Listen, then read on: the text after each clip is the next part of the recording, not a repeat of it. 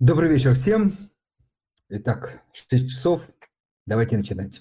А, пока пару минут по обыкновению мы собираемся, я чуть позже представлю гостя, хотя, я думаю, все уже прочитали наше объявление, но все-таки официальную часть сейчас перенесем на пару минут вперед. А пока хотелось бы напомнить, особенно тем, кто слушает нас в записи, что все другие записи вы можете посмотреть, найти, послушать в нашем телеграм-канале или на других ресурсах, которые э, сказать, обеспечивают подкасты, да, обеспечивают там, доступ к записям. Ну, в общем, э, также, где нас можно найти, вы можете в том же Телеграме, в том же нашем чате найти. А также э, хотелось бы напомнить, об этом как-то я там периодически забывал, что помимо обзора компаний, на этой неделе, кстати, тоже появились две компании, обязательно э, там, зайдите, почитайте. Вот, помимо обзоров э, на компанию, э, мы выпускаем ежемесячный, еженедельный обзор рынка, то, мне кажется, позволяет, скажем так, занятому, да не только занятому инвестору, держать руку на пульсе, понимать, как развивается макроэкономическая, экономическая, финансовая Э, ситуация в мире, в том числе на фондовых рынках, и, собственно, ну, как бы понимать некий вектор развития. Поэтому тоже обязательно, если кто не знал и не пользовался, зайдите, почитайте. Ну и э, особенно для новичков э, приятная новость, что со следующей недели мы еще обязательно, так, или мы уже опубликовали, сейчас извиняюсь тут. В общем, да, опубликовали. А, стартует бесплатный курс по э, инвестированию. А, старт 25 января. Вот пост вышел в 16.30, поэтому, если кому-то это интересно, обязательно пролистайте ленту и запишитесь. А, пару слов. Очень важно, что данный пост, ой, да, данный э, курс направлен в первую очередь для начинающих инвесторов для людей, которые только делают первые шаги на фондовом рынке, только открыли свой брокерский счет или, возможно, собираются это только сделать.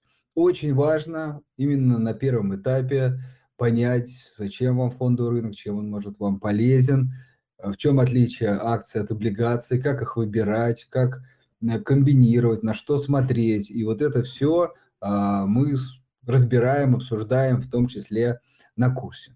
А, плюс у нас там запланировано два эфира, вот в рамках также а, Телеграма, ну, кто в записи слушает, вы можете опять же прийти, записаться. Вот два телеграм-эфира, где э, в одном мы разбираем инвестирование в облигации, отвечаем на все вопросы, еще раз проговариваем то, что прошли на занятия.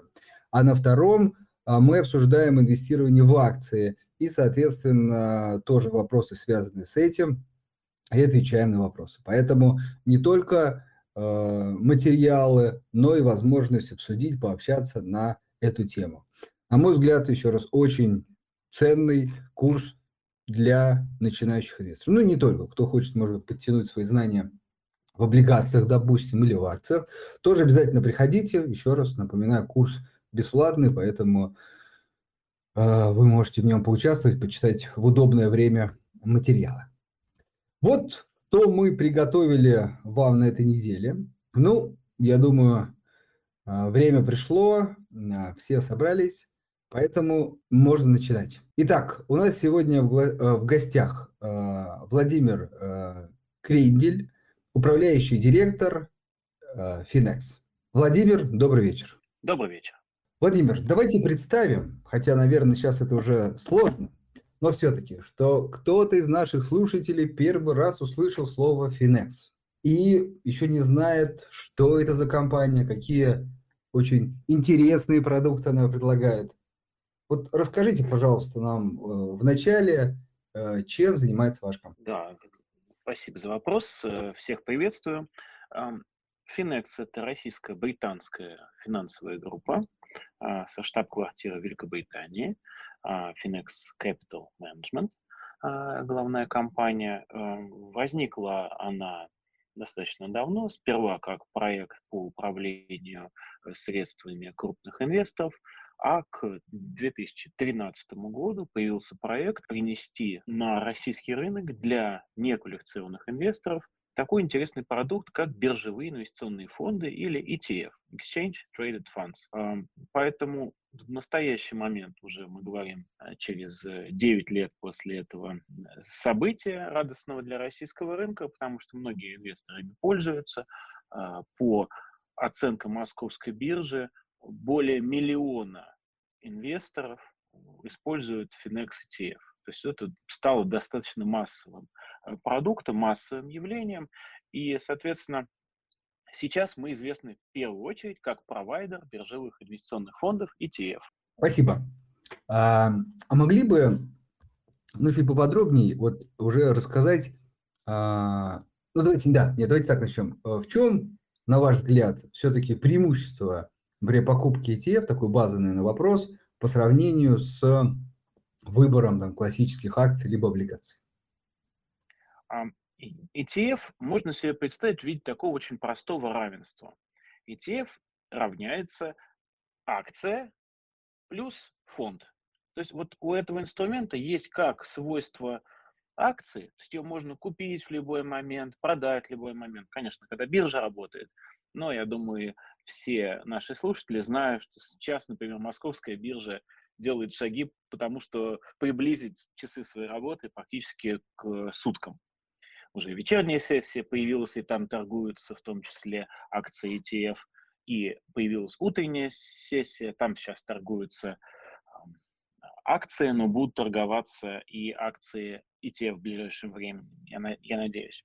А, так вот, ETF торгуется как акция, то есть к нему очень легкий доступ, вы точно контролируете цену, вы точно контролируете то количество акций, которые вы собираетесь купить, и вы можете получить доступ к, э, к, этим, к этому продукту через приложение практически любого брокера, например, через брокера Газпромбанк Инвестиции э, или другого брокера на российском рынке. Согласитесь, это удобно.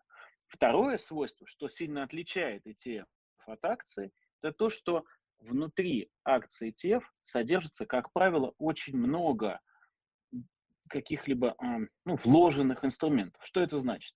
Покупая одну акцию ETF а, на рынок США, вы покупаете сразу 500-600 бумаг а, внутри этого фонда. Какое свойство отсюда следует? Конечно же, диверсификация. То есть вы сразу не зависите от риска отдельной компании, как если бы вы покупали акцию Apple, акцию Facebook или какой-то другой компании, а вы сразу покупаете весь рынок целиком.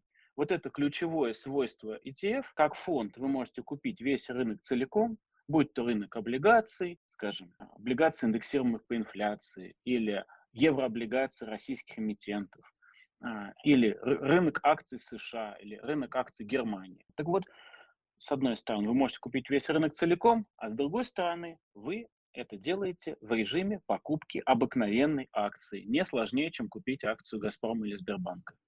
Хорошо, спасибо. Я э, чуть-чуть добавлю, то есть, э, ну, как бы для слушателей вы меня что поправите. То есть это возможность купить э, некий набор тематических, да, бумаг, например, относящихся к определенной индустрии или к рынку в целом, например, рынок Америки, да, а, но при этом действительно очень важно, как вы правильно заметили, покупая всего лишь один инструмент. То есть э, купив, купить одну акцию, купить ETF, а, одно и то же.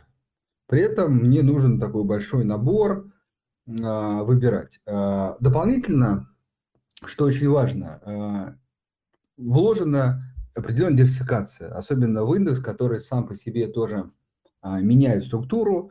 Вам это не нужно как бы следовать этому индексу. Вы, соответственно, покупаете ETF.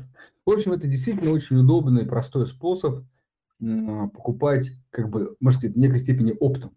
А, Все абсолютно верно. И было сказано две важные вещи. То есть, например, что это вложение не только в страны, но и, например, в тематике. Такие фонды на российском рынке появились, и в том числе такие фонды есть у нас. Например, у нас есть тематический фонд вложений в индустрию, и точнее в тематику видеоигр и киберспорта. такая необычная, довольно узкая, но бурно растущая и оказавшаяся сейчас у всех на слуху тематика, благодаря тому, что, например, одна из компаний, которая с существенным весом входит в состав этого фонда и индекса, соответственно, а, Activision Blizzard, э, по ней объявлено, что, возможно, ее приобретет Microsoft. Второе, что важное было очень сказано, это то, что, как правило, состав ETF привязан к определенному индексу. То есть здесь идет а, акцент, как правило, на пассивное инвестирование. То есть нет, нет попытки обыграть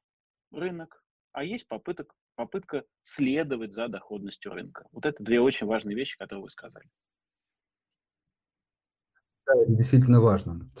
А, хорошо, Владимир, тогда можно чуть углубиться. Расскажите, пожалуйста, какие сейчас э, основные ETF вы предлагаете? Понятно, что у вас их много, но вот, может быть, тематически что-то выделить. Например, вы выделили ETF на игры, что-то еще. И особенно вот расскажите, важно про облигации, потому что это тоже для многих начинающих инвесторов сложный инструмент в выборе. Вот у вас есть возможность, особенно при еврооблигации, купить их также вот одной кнопкой.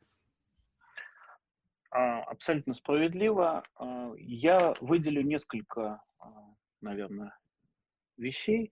Действительно, у нас есть э, облигации как на акции, так и на облигации, и, например, на золото. То есть это инструмент, который позволяет э, вкладываться в совершенно различные классы активов. Под классами активов обычно понимают акции, облигации, биржевые товары, такие как золото. Ну, в том числе у нас есть и возможность вложения в еще один класс активов, называется а, денежный рынок. То, что, например, в Америке представлено казначейскими векселями, самыми короткими бумагами от одного до трех месяцев, ну, а, соответственно, путем а, финансового инженеринга, добавления а, разницы между между ставками по рублю и по доллару у нас есть такой же инструмент с такой же начинкой, но рублевый. А, называется FXMM, и э, это один из э, топ по притокам а, в последнее время. Ну, хотя год только начался, думаю, что по году э, говорить еще сложно, но пока скажу, что наибольший приток пока зафиксирован у нас в рынок США и в фонд, который дополняет рынок США, это развитые рынки, за исключением США. Вот, поэтому а, вот пока в, январе деньги идут вот в эти направления, то есть США и развитые рынки без США. А в целом самые большие наши фонды – это фонд на а, информационные технологии США, то та индустрия, которая была, можно сказать, главным а, бенефициаром а, до последнего времени. То есть э, мощные имена, такие как а, Apple, такие как ну, Cisco и так далее, то есть все они были, например, в индексе FXIT, в фонде FXIT. Также, естественно, а, на пятки ему наступает фонд, собственно, широкий рынок США, и здесь уже нет а, какого-то фокуса инвесторов на отдельную индустрию. Здесь это широкий рынок, там здесь есть и энергетика, и industrials, и, собственно говоря, technology, э, технологии, и какие-то товары, которые являются, э, ну, явля, прошу прощения, компании, которые находятся в индустрии спроса потребителей, consumer staples. Ну а третье, э, такой колонна, на которой, скажем так, стоит э, по итоге последнего времени, да, э, это фонд Китая, несмотря на то, что динамика по нему за последний год э, расстраивала многих инвесторов, но мы видим по итогу, что очень многие инвесторы делали ставку на то, что э, произойдет возврат, произойдет отскок этого рынка и, соответственно, направляли а, сюда денежные средства. Соответственно, по сумме чистых активов он на третьем месте. Если вы спрашивали про рынок э, и про фонды облигаций, э, да, если сейчас, можно. Да, конечно. Вот у нас сейчас э, есть несколько фондов облигаций. Два из них вошли в самые доходные фонды за год. Один из них это фонд американских а, облигаций с индексируемых по инфляции, FXTP, а также а, фонд, который э, сделан на его основе, это тоже та же самая основа, FXTP это долларовый вариант, и здесь есть защита от инфляции долларовой. Но к этому, если прибавить еще и а, разницу между рублевыми ставками и долларовыми ставками, а, получается рублевый инструмент. Это инструмент FXIP, и он тоже находится в топе по доходности. Ну а выше всех находится пока фонд на акции, опять же, фонд а, развитых а, стран без США, FXDM. Также у нас из облигаций есть фонды, уже одни из самых старых э, в нашей линейке, это фонды еврооблигаций, как долларовые, так и рублевые, когда, опять же, мы добавляем разницу между а, рублевыми и долларовыми ставками. Это фонды FXRU и FXRB. А, что интересного с этими фондами? Как правило, фонды облигаций, а, например, рублевые, российских облигаций, они страдают, их цена падает, когда поднимается ставка Центрального банка. Все логично, да? Ставка вверх, цены облигаций вниз из-за того, что растет дисконт. Но по фондам, которые сделаны по вот этой технологии, когда мы добавляем разницу ставок, такого эффекта не происходит. Наоборот, когда растет ставка Центробанка, тогда фонды начинают расти быстрее.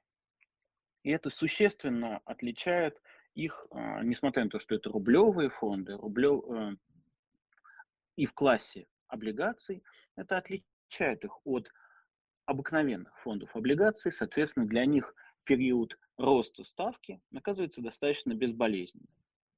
А, когда ставка начинает снижаться, лучше себя чувствуют фонды рублевых облигаций. Ну вот э, по фондам, такие, которые есть у нас в линейке, например, FXRB, просадки также не происходят, просто начинает чуть медленнее расти, если снижается ставка. Вот, поэтому многие инвесторы добавляют их себе в портфель, используют их как некоторую базу, а к ним уже добавляют, например, отдельные облигации, те имена, которые понравились. А, и, может быть, добавляют какие-то фонды российских облигаций, чтобы использовать в другой ситуации, например, когда будут не расти ставки, а понижаться ставки. Но на ближайшее время, по крайней мере, риторика Центробанка такова, что ставки будут расти, пока периода снижения ставок на горизонте не видно. Поэтому это интересные инструменты в моменте. Да, Владимир, если, может быть, пропустил, э, про ETF э, на э, валютные облигации российских эмитентов сказали? Да, конечно. Э, я, я немножко это опустил, то есть я рассказывал про его рублевую версию, потому что это чуть сложнее и для подкаста, может быть, даже более инновационно. Но, а, собственно, долларовая версия, она очень интересна. Одна из первых у нас появилась, это тикер FXRU. Что фонд делает? Просто берет и позволяет купить за, э, ну, на данный момент там 945 рублей, да, вы покупаете целый портфель еврооблигаций российских эмитентов. Крупнейших, э, там будет и «Газпром», и «Северсталь», и «Лукойл» и так далее. То есть весь состав вы можете на каждый день видеть просто э, на сайте, мы выводим э, и даем посмотреть, что там есть. То есть, ну, вот, например, крупнейшие составляющие – это и Сибнефть, и Веб, и Веб-финансы, Лукойл и так далее. То есть сразу купить такой портфель еврооблигаций э, обыкновенному розничному инвестору, а, частному инвестору практически невозможно, потому что потребуется несколько миллионов долларов. А здесь же вы можете купить на данный момент, это, как я уже сказал, за несколько сотен рублей, а с начала февраля сможете купить за несколько десятков рублей такую акцию, потому что произойдет операция сплита, то есть разделение э, этой бумаги на, э, с коэффициентом 10. Вот, поэтому это очень доступный инструмент, который радикально понижает порог входа на рынок еврооблигаций. А кроме того, вы сразу э, получаете диверсификацию, то есть вы сразу перестаете зависеть от того, выплатит ли вам а, долг отдельная компания и таким образом снижаете свои риски отдельных компаний. Понятное дело, что российские крупнейшие э, эмитенты имеют очень низкий уровень дефолта, но все-таки из-за того, что они, а, российские, а, б, не очень, так сказать, имеют высокий рейтинг, по ним относительно э, текущего момента достаточно высокая доходность, да, потому что они имеют, а, скажем, индекс, не знаю, рейтинг triple B минус, например. Вот, поэтому это бумаги интересные, как правило, это бумаги, позволяющие хорошо сформировать такую облигационную часть портфеля. А, кроме того, у этого фонда комиссия всего лишь 50 базисных пунктов, то есть полпроцента. А, мне кажется, что весьма разумно и на уровне мировых ETF. Так что слишком много вы на столе не оставляете и можете легко инвестировать в этот самый продукт. Это тоже один из наших популярных а, продуктов. У него солидные такие активы, если не ошибаюсь, там около 80 миллионов долларов. Вот, поэтому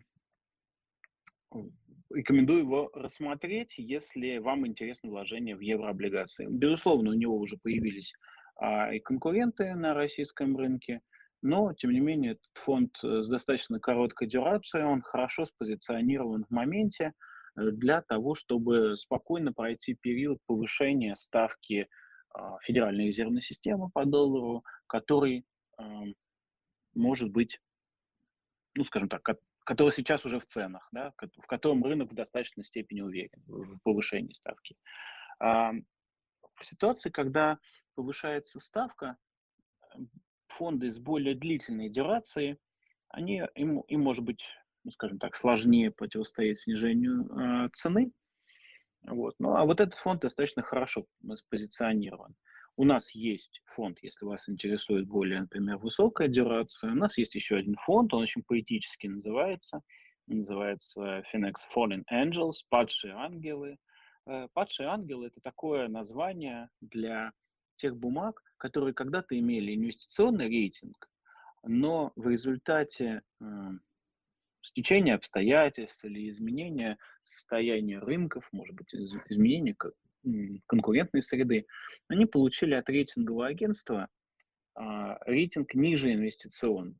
В этой ситуации инвестфонды, должны, те, которые имеют мандат только на облигации инвест уровня, должны такую бумагу продать, и, соответственно, премия по ней, то есть возможная доходность, по ней растет.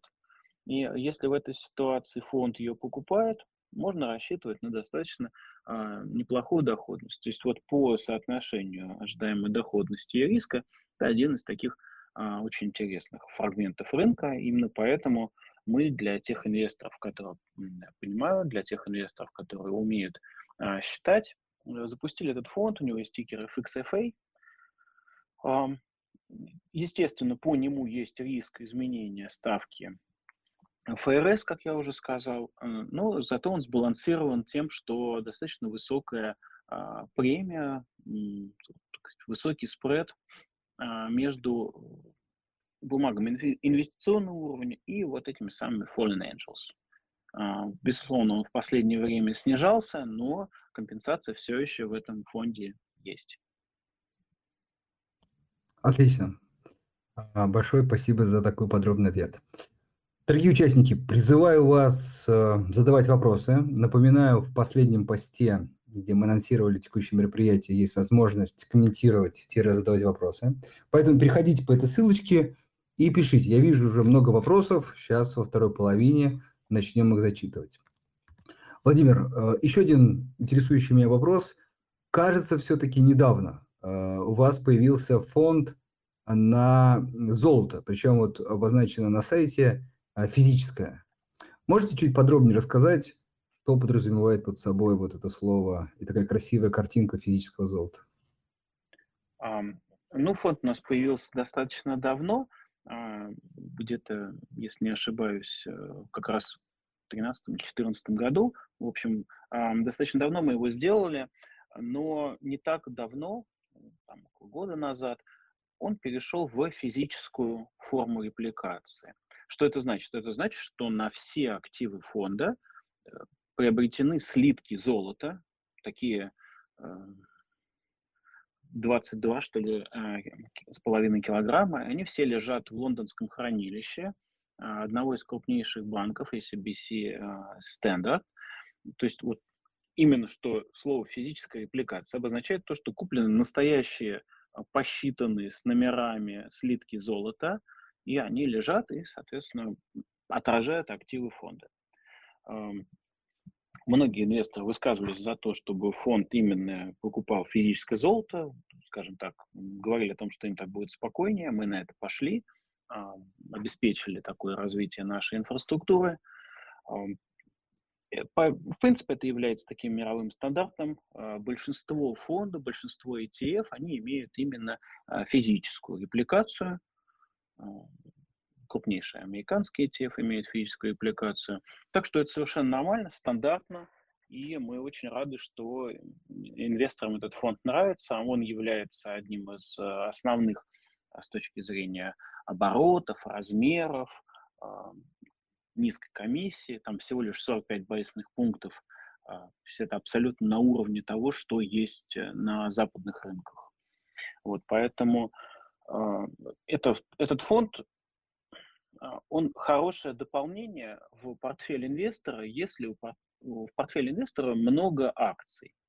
Вы знаете, у золота и акций, как правило, ну, близкая к нулю, иногда даже отрицательная корреляция – а это значит, что когда вы добавляете такой портфель, в такой портфель золота, в портфель, котором много акций, тем более международных акций, например, американских, а, то вы улучшаете картину с риском за счет э, того, что добавляете нескоррелированный актив. И, соответственно, у вас растет соотношение доходности и риска а это как раз то, что считается улучшением портфеля. Поэтому не стоит смотреть на золото только как на спекулятивный э, инструмент, ну, то есть ждать, например, его цены и только тогда покупать. Мне кажется, что 5-10, э, ну, максимум 13% э, в портфеле золота – это разумный компромисс для того, чтобы просто уменьшить волатильность, уменьшить, э, сказать, увеличить устойчивость э, портфеля к потрясениям. В общем, я вот считаю, что золото в портфеле быть должно. Есть на этот счет э, разные мнения. Кто-то вот считает, э, например, как Баффет, что золото – это инструмент, который не приносит доходы, поэтому в портфеле быть не должно. Но, с другой стороны, у Баффета есть страховая компания, которая приносит постоянный денежный поток, а у нас с вами нет. Поэтому нас, нам нужно каким-то другим способом э, сократить волатильность нашего портфеля. И золото для этого подходит, показывают многие исследования. Дальше уже возникает вопрос, как именно взять в портфель золото. Да, есть несколько вариантов. Для многих частных инвесторов, тех миллионов инвесторов, которые пришли на рынок э, фьючерсы, это слишком сложно, Паевые фонды зачастую это дорого, просто в терминах комиссии.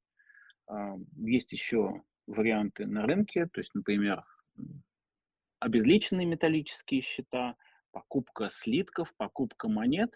У каждого из них есть свои плюсы и минусы.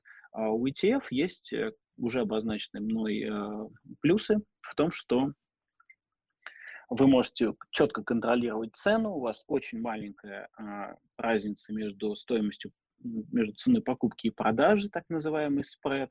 Ну и вы, соответственно, за небольшую а, комиссию, которая уже учтена в стоимости акций фонда, дополнительно вы ее не платите, а, вы получаете вложение в золото. Поэтому мне этот фонд нравится, он один из таких э, для нас классических. А, мы его делаем сказать, хорошую ставку, да, что он продолжит радовать инвесторов. Ну, сейчас достаточно э, большой, и мы в нем не сомневаемся, скажем так. Отлично. И, э, так сказать, предварительно мой последний вопрос перед тем, как мы перейдем к вопросу слушателей. Если можно, также пару слов про фонд э, на акции китайских компаний. А, всех, наверное, беспокоит, э, может, кто-то кого-то не беспокоит, там судьба котирования иностранных акций, там на китайских акций на американских биржах. В общем, где вы покупаете, где храните, есть ли риски, связанные вообще с китайскими компаниями? Ну, начну со следующего, что, безусловно, э, риски-то есть э, при любом инвестировании в акции. Но в первую очередь это ценовой риск. А это, от этого никуда не сбежать. Для этого мы и используем акции как инструменты с высокой премией за риск. Э, все инвесторы знают, что акции могут ходить вверх или вниз, и поскольку они могут сильно падать, ходить вниз, то, что я обозначил, а, инвесторы закладывают, они требуют определенную премию, требуют доходность от этого инструмента. А, вот, поэтому сейчас Коммунистическая партия Китая, она показала, что а, готова к тому, чтобы акции интернет-гигантов, компаний других секторов резко ходили вниз. Соответственно, инвесторы требуют достаточно высокую премию за риск в китайских акциях сейчас. А, это создает возможность для того, чтобы те, кто, а, для кого этот риск приемлем, они получали достаточно высокую доходность. Вот э, зачем в целом нужно инвестировать в китайские акции. Понятное дело, что Китай – это гигантская, э, хотя и развивающаяся экономика, а, по разным меркам это первая либо вторая экономика мира, и игнорировать Китай фактически невозможно. Э, безусловно, есть отдельные риски по обращению этих бумаг, да? но если вы владеете, например, акцией, или точнее депозитарной распиской, а, которая обращается на рынке в США, то в случае каких-либо принятия решений по поводу именно непосредственно этой расписки, у вас возникает масса проблем, которые вы должны решить. Да, например, объявляется о делистинге, вы тогда должны понять, что будет с вашими активами, куда будет, ну, где компания получит какой-то дополнительный листинг, как будут эм, трансформированы ваши бумаги. А, плюс работы через фонд, во-первых, что все риски отдельных компаний, они диверсифицированы. То есть с одной компанией что-то случится, но у вас есть еще, а, не знаю, несколько сотен других компаний. Если происходит релистинг, то есть э, закрытие листинга, к примеру, в США и открытие э, листинга, например, в Гонконге, это дело даже не фонда, а кастодиана, администратора фонда, тому, чтобы э, заняться и пересчитать э, эти вложения и использовать уже другого, например, сабкастодиана, то есть э, другой банк для того, чтобы учитывать эти бумаги. В общем и целом, вся головная боль инвестора, она переложена на фонд и обслуживающую его инфраструктуру. Ему самому не приходится думать о том, как же решить эту проблему, как перенести, например, свой трейдинг из США в Гонконг. Этим займется фонд. Поэтому сейчас фонд, исходя из того, что, ну как структурирован индекс, в нем есть бумаги, которые торгуются как за гонконгские доллары в Гонконге, так и за доллары, как депозитарные расписки в США. Если будет происходить какой-либо релистинг, ну, например, о таких планах объявил компания DD, который китайские власти прозрачно намекнули, что не очень довольны проведенным IPO и что надо бы собираться обратно в Большой Китай, так вот, э, вот этот релистинг, он будет проведен в, в Гонконг, и э, инфраструктура фонда спокойно эту транзакцию обработает. Другое дело, что э, акции падают, акции растут. Я думаю, все насмотрелись на приключения, например, сектора онлайн-образования в США в прошлом, ну, не в США, а в Китае в прошлом году.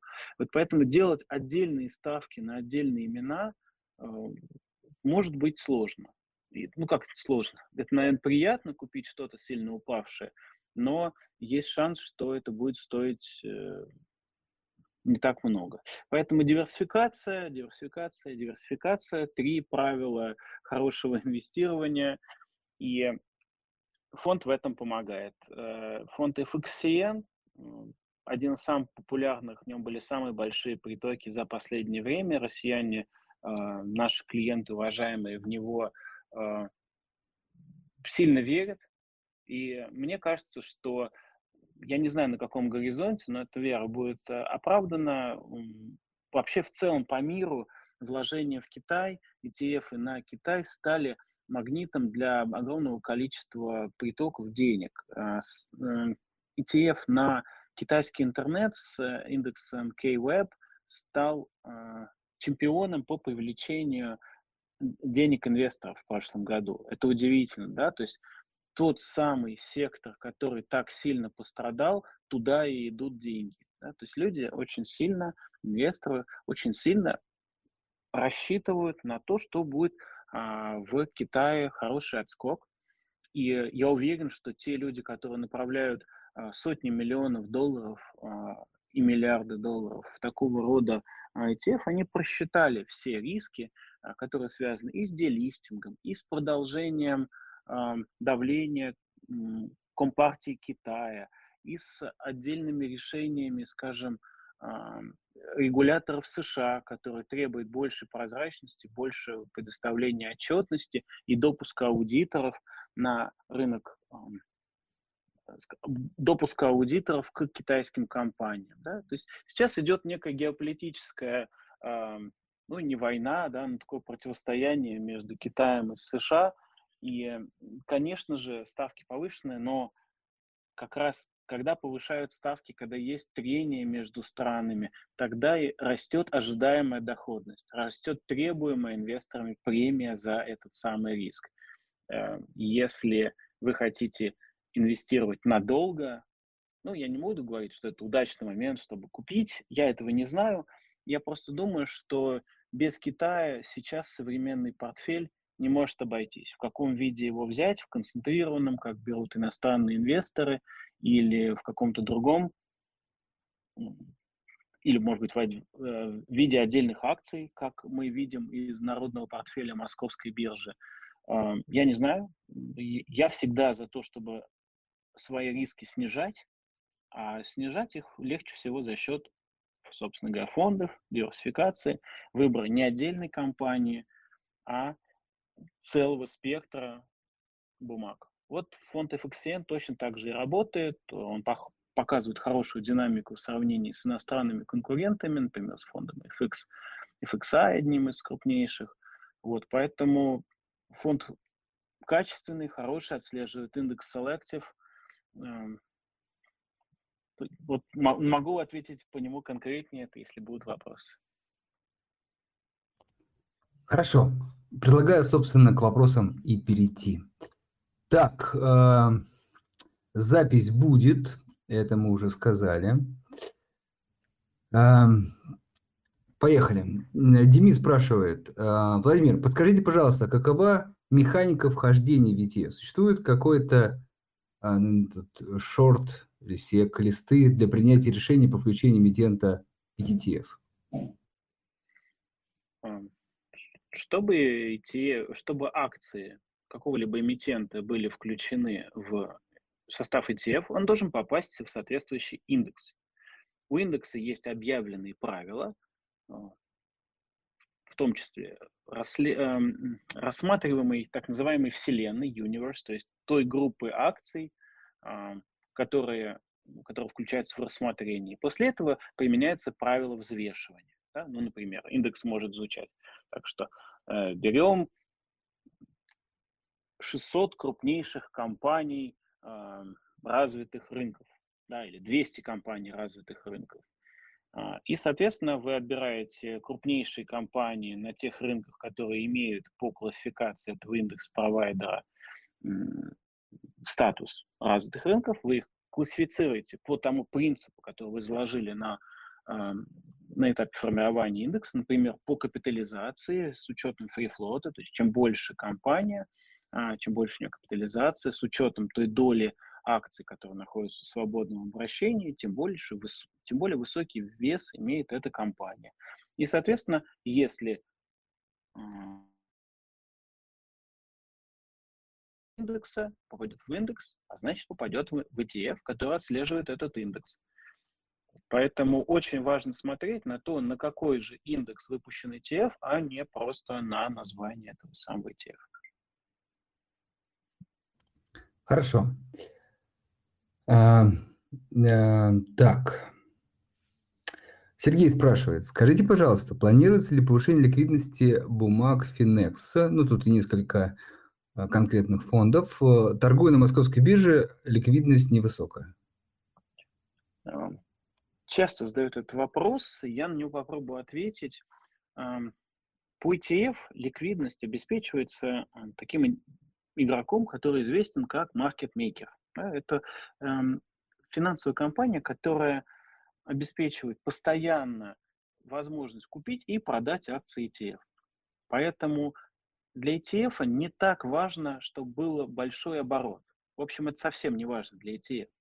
Ведь что такое ликвидность? Это возможность выйти из какой-либо инвестиции без того, чтобы давать за эту скидку. Давать скидку за то, что вы готовы выйти. Вот если вы а, владеете, например, каким-нибудь заводом на на Сахалине, и вдруг вы хотите его продать, у вас, ну, я подозреваю, будет не так много покупателей. Чтобы вас его купили, вам нужно будет дать большую скидку.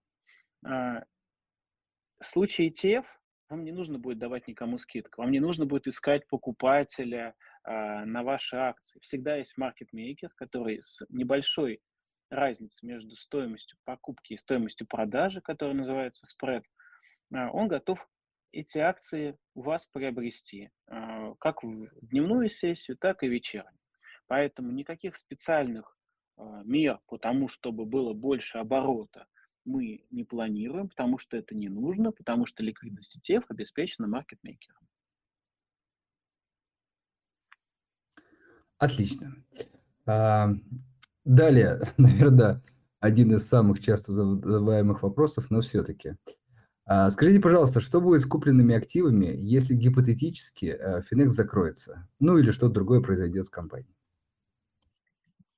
Если Finex закроется и что-то еще будет происходить с компанией, то э, в данном случае будут ну, в действие войдут э, нормы, которые регулируют э, поведение этих самых ETF в Европе. Почему я об этом говорю? Почему именно в Европе? Ну, потому что все Finex ETF, все фонды, выпущенные нашей компанией, это фонды, имеющие регулирование Европейский Союз. Они выпущены в Европе и в России присутствуют как акции иностранного эмитента. Что положено делать, если что-то там происходит, если что-то, какие-то вот а, неопределенные действия приводят к тому, что нельзя больше продолжать деятельность этих фондов. А, администратор получает контроль над всеми этими э, активами, превращает их в денежные средства и через расчетный банк, расчетную систему, Евроклир перечисляет в НРД все активы, приходящиеся на, например, российских инвесторов. Он их перечислил, НРД получил эти денежные средства и как дивиденды их распределил среди всех э, брокеров. Вот те клиенты, которые владели через Газпромбанк инвестиции, получают свои, э, свои активы уже не в акциях, а получают в той валюте, в которой зарегистрирован фонд. Вот сбербанковские клиенты получают, ВТБ клиенты и т.д. и т.д. по списку.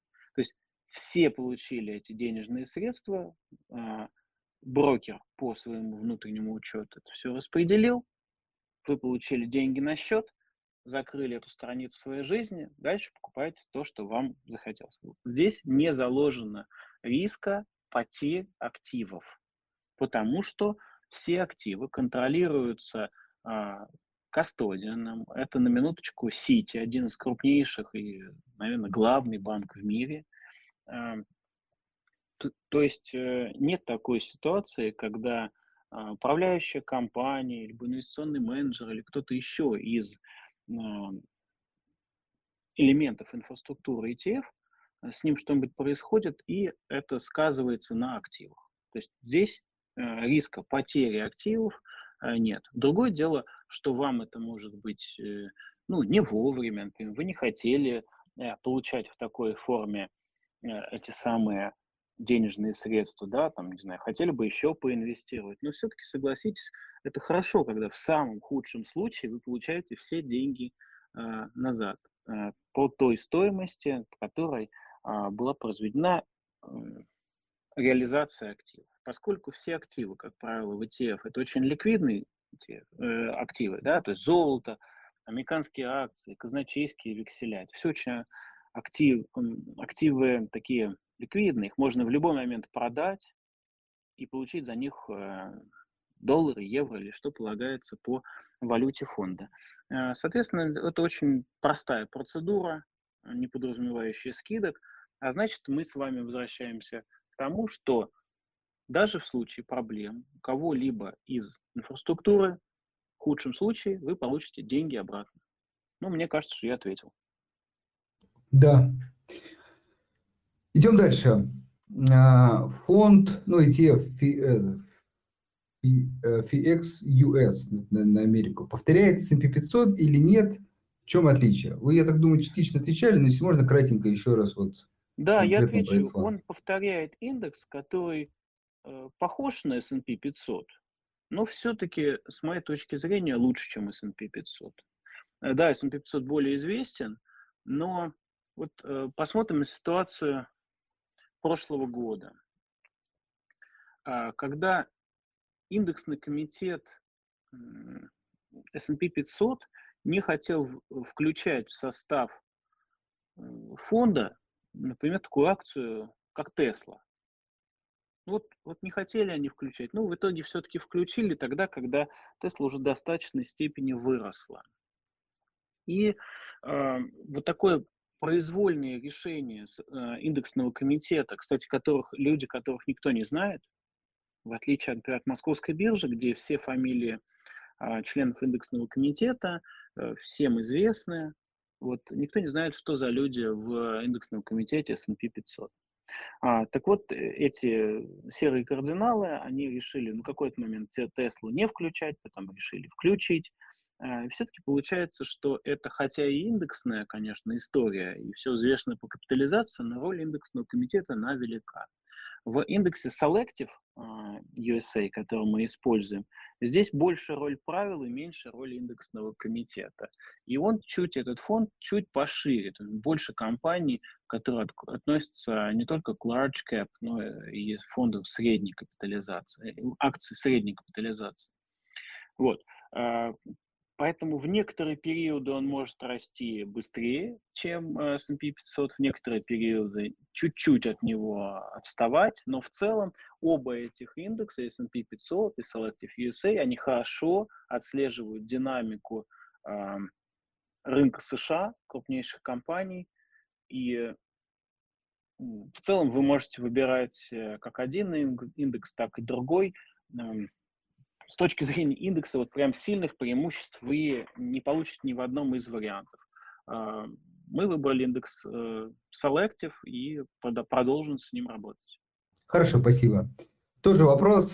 Я помню, тут на недавнем мероприятии тоже его задавали, но все-таки озвучу, коль слушатель интересуется. По поводу комиссии, не планируется ли снижение? Ну, я хочу сказать следующее, что, конечно, это популярный вопрос. А, снижение комиссии мы сейчас осуществляем следующим образом. Вот у нас выходящие фонды, они имеют более низкую комиссию, а, чем могли бы, скажем так. И это а, уже идет в том, что мы расходуем средства на то, чтобы поддерживать фонды с достаточно низкой комиссией. А фонды уже выходят на, практически на уровне того, как это сделано на Западе. Например, фонд э, на рейты FXRE, это на э, компании, занимающиеся недвижимостью, у нас вышел с комиссии 60 базисных пунктов. То есть это достаточно э, низкая, низкая комиссия, и впредь мы также будем стремиться выпускать фонды с достаточно э, низкой комиссией. А, мы пока не видим на российском рынке примеров, чтобы фонды были сравнимы с э, нашими по качеству и имели более низкую комиссию.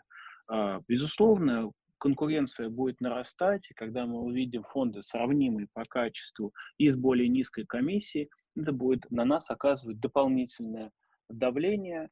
А, но в целом, по моим подсчетам, Finex с учетом вложенных фондов ETF, я объясню, что имею в виду, у нас есть конкуренты, это э, биржевые паевые инвестиционные фонды. Они, как правило, внутри себя, ну, очень часто, имеют другой ETF. Если вы, склад... вы должны складывать обе эти комиссии и на вложенный ETF, и на оболочечный BPIF.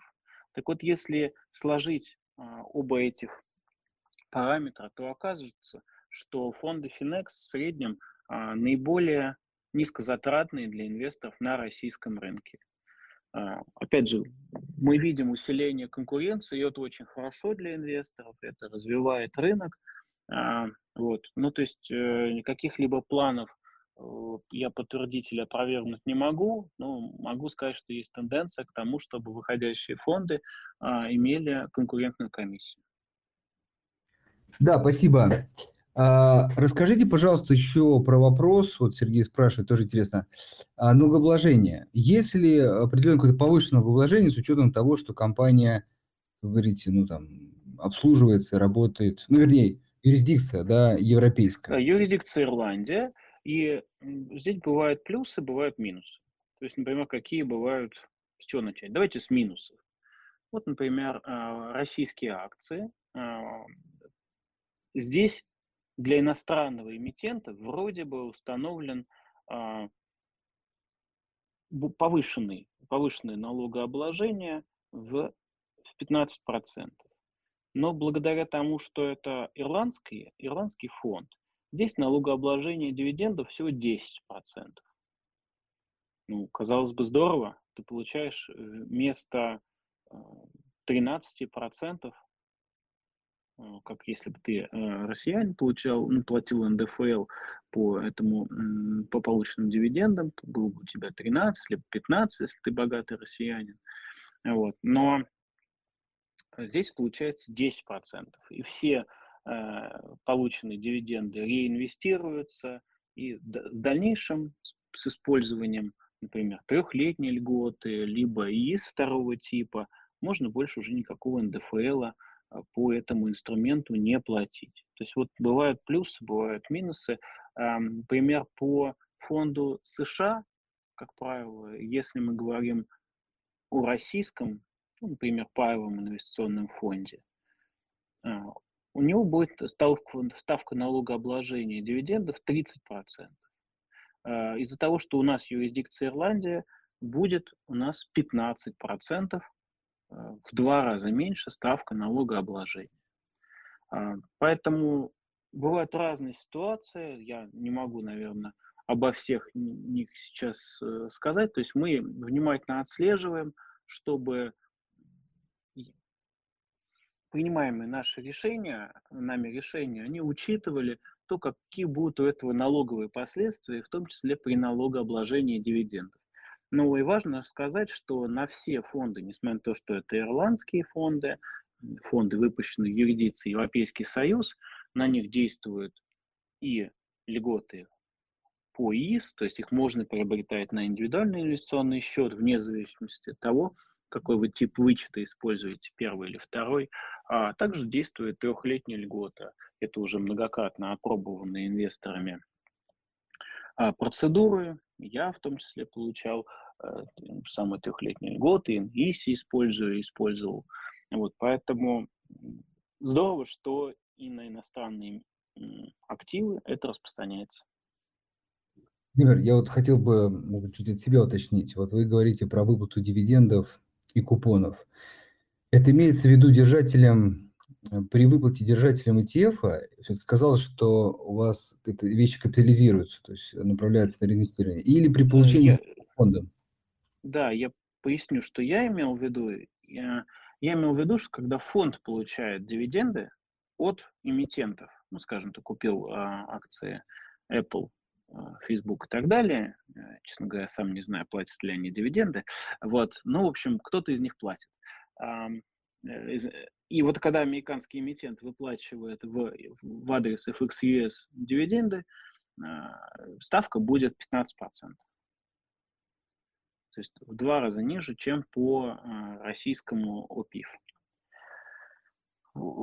Ответил? Ну, а, кстати, у нас... Да, все, понял. А если, хорошо, а если, а если по купонам, вот, вот например, опять же, мы да, сегодня по, говорили по про купонам, российские как правило, ну, евробанды. Нулевая ставка, нулевая ставка по купону. А, и, соответственно, вы можете полностью вывести этот купон а, из-под налогообложения за счет того, что он получен с нулевой ставкой по этому купону, реинвестирован, а после этого, когда вы реализовали финансовый результат уже путем продажи акций, например, с ИИСа второго типа или с использованием трехлетней льготы, но у вас НДФЛ получается ноль. Соответственно, этот налоговый щит может действовать э, достаточно эффективно и полностью обнулить НДФЛ по купонам, э, по этим еврооблигациям за счет, за счет реинвестирования. А, Еще маленькая да. ремарка. Вы, вы, в принципе, правильно сказали, что а, у нас большинство фондов имеют реинвестирование, за исключением а, одного фонда. Он не так давно у нас появился. Это фонд FXRD, Rubble Dividends, тут расшифровывается RD. По нему установлена выплата, то есть время от времени он выплачивает дивиденды в рублях, и причем привязаны они к величине процентной ставки, средней процентной ставки, которую устанавливал э, Центральный банк. То есть чем выше установлена, установленная э, ставка ЦБ, тем выше выплата по этому дивиденду. Э, в феврале ожидается первая выплата, а на следующей неделе, если не ошибаюсь, будет последняя дата отсечки по этому фонду. А, то есть когда вы еще можете приобрести эти акции, чтобы получить дивиденд. Здесь есть нюанс, сразу о нем скажу, наверное, относится скорее к рискам. А, поскольку это иностранная ценная бумага, то вы не можете переложить как частный инвестор на брокера обязанность а, выступить налоговым агентом, придется по такой выплате самостоятельно подать декларацию, но я уверен, что многих инвесторов, которые уже привыкли работать с дивидендами от иностранных эмитентов, а, такой нюанс не остановит. Э, подача декларации сейчас стала довольно легким повсеместным явлением через сайт налог.ру и так далее. Вот, поэтому, если вас не пугает вот эта самая подача э, декларации, рассмотрите интересный рублевый инструмент э, с плавающей ставкой э, и выплаты купона.